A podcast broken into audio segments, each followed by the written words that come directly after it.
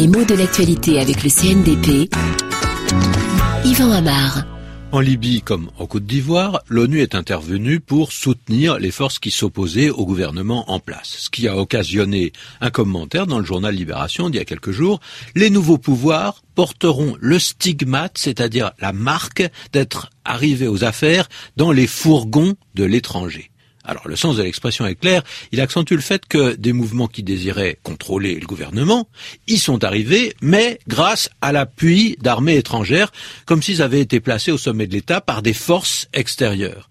Alors attention, en ce qui concerne les théâtres d'opération actuels, j'ai mentionné euh, la Libye et la Côte d'Ivoire, l'expression ne me paraît pas appropriée et pourtant elle apparaît dans la presse, donc on peut l'expliquer un peu d'histoire, c'est nécessaire. Parce que cette expression, elle naît juste après la première restauration, c'est au printemps 1814.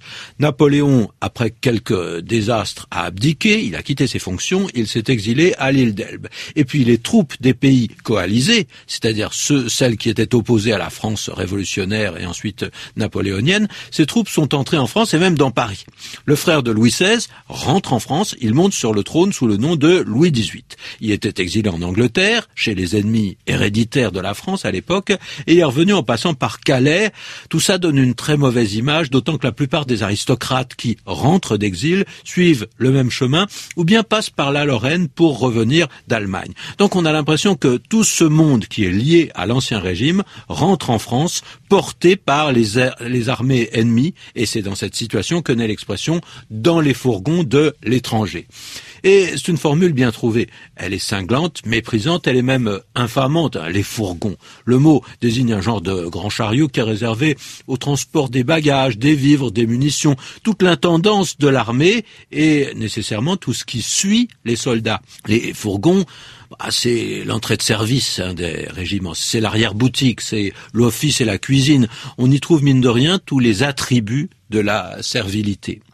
Quant au fourgon, eh bien, c'est un mot qui a continué son chemin, toujours d'ailleurs euh, dévolu aux tâches subalternes sans éclat, on parle de fourgon dans les chemins de fer, c'est le wagon où l'on entasse les bagages. Et puis dans la police, c'est le fameux panier à salade. C'est une expression familière, un panier à salade qui appartient au passé. Aujourd'hui, elle est désuète. Mais c'est ainsi qu'on désignait, avec un sourire, la camionnette dans laquelle la police embarquait les rôdeurs ou les suspects pour les emmener au commissariat. C'est-à-dire le fourgon, en fait.